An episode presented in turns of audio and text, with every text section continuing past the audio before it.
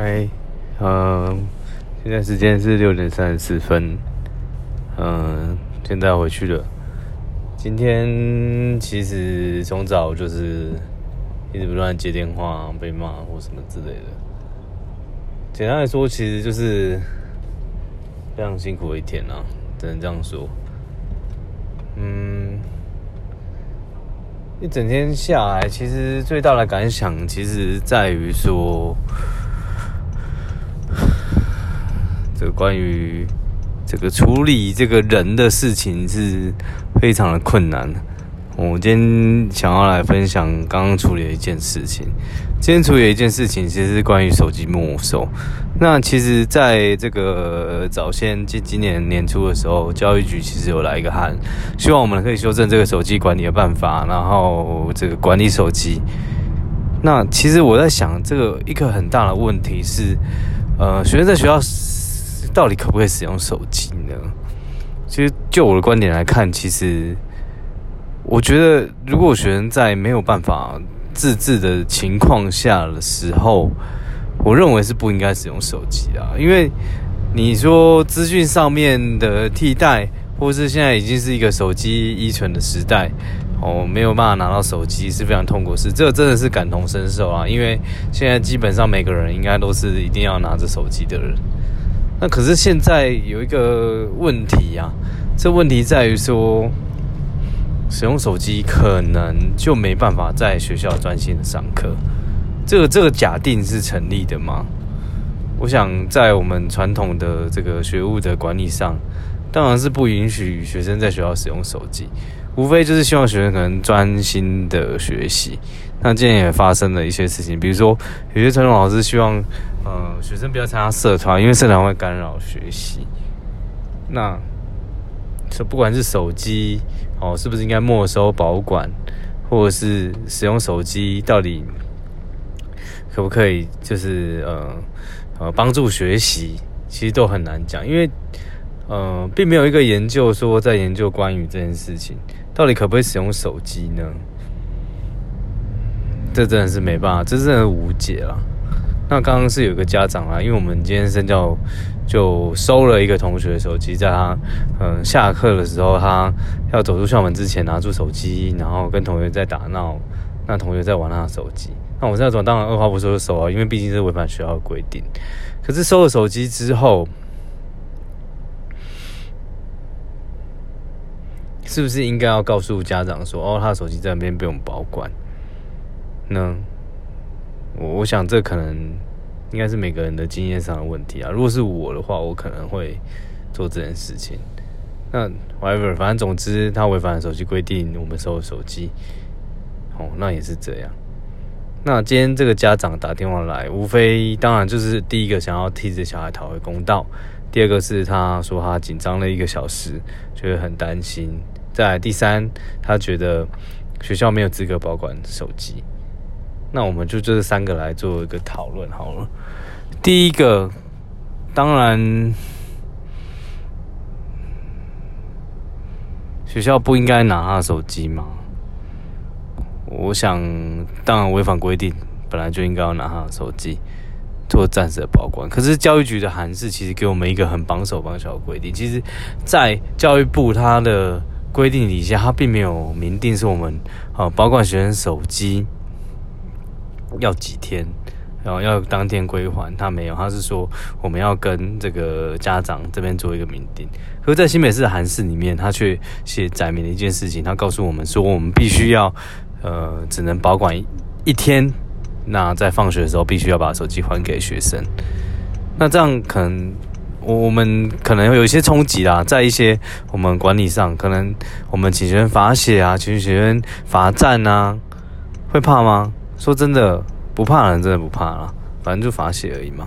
反正手机都已经拿回来了，我不管怎么催缴，他也可能不会缴，他也无所谓。那家长就来说，家长就来 argue 说，我今天哦，你可以，你不要罚他抄写啊，你这样反教育啊。那你不要，那你就要罚站，哦，不能站太久啊。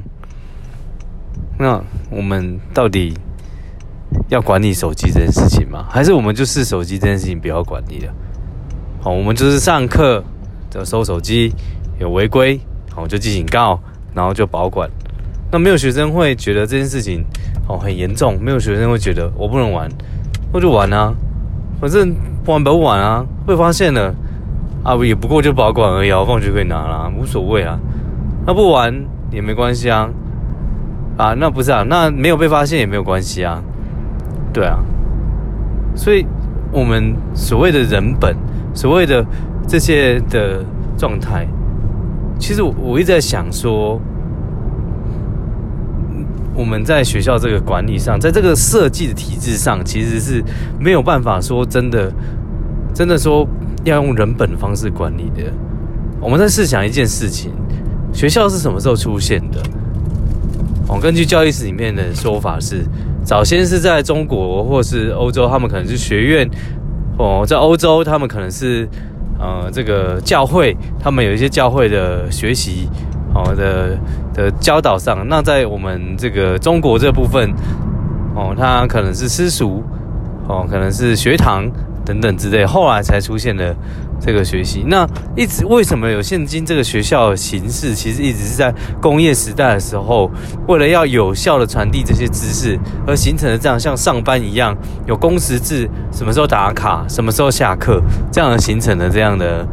的的的的的体制，那它本身就是一个行为主义的控制的的方式。那我们现在在学校里面，我们的生活就被分的一格一格，一一一切一切。那这些不就是一个工业时代下的产物吗？那产生这些东西，它既然是行为主义而设计的，你怎么可能在一个行为主义为大概念的一个逻辑下，然后你要实行人本呢？它本身就以主要的概念抵触啦。那我们在里面，现在教育部哦想要改，我们想要人本，我们想要关怀。那首先第一个要改的，应该就是学校的体制，包括上学的时间，包括我们上课所学的教材，都是都是我们要做的事情啊，不是吗？不是吗？我今天我今天今天想要讲的事情是，我们到底可不可以收手机？我觉得这个问题其实是很难讲的，教育部也没有一个明白，他没有叫我们说可不可以收手机。教育局叫我们可以保管手机，可是晚一天就要还给学生。那我们遵守教育局的规定，我们还了还给他手机，那学生就不会在这边差小我们了。你告诉我们，你告诉我们说学校就是要辅导化，学校要辅导化。那那那那那那那，请问一下，那辅导化，那我们需要学务处做什么？应该说是，那谁要当学务处呢？谁要在学务处里面工作呢？对不对？我想，这我的看法啦。我觉得，第一个，学校要收手机，本来就应该要有一个规定。那既然这个游戏规则讲很清楚，你今天违规使用手机，我们就会没收。这第一个。那第二个是联络方式的问题。好，那家长他也说了，联络方式，他说他没办法联络到小孩。那他有很多方式啊，他有一个方式，他可以打电话到学校学务处来问，他可以打给导师，他可以打给宿导，他可以打给很多人，很多人都可以回答你好。但就算即便再糟糕，他都打不到，再打到学务处吧，我们也会告诉他什么原因呢？对啊。那，那，那你也没有联络我们，你也没有联络问，那再来是你的小孩也没有主动打电话给你家的，打电话给你说啊，我手机被收了，不要担心，我现在要回家。其实我觉得很多人其实只要多做一点点的事情，其实都不会有这个问题。更何况说明白一点，我们早先在读书的时候也没有手机啊，那为什么我爸妈都不担心？也会自己打电话吧，也会自己打电话啊。谁说手机就是唯一的沟通工具呢？是否是否这样呢？好，这是我第第二个想法了。第三个，我想可能就是情绪上的发泄吧。他们打电话来，然后就坚就在于自己的立场，然后说了很多的事情，所以说说说。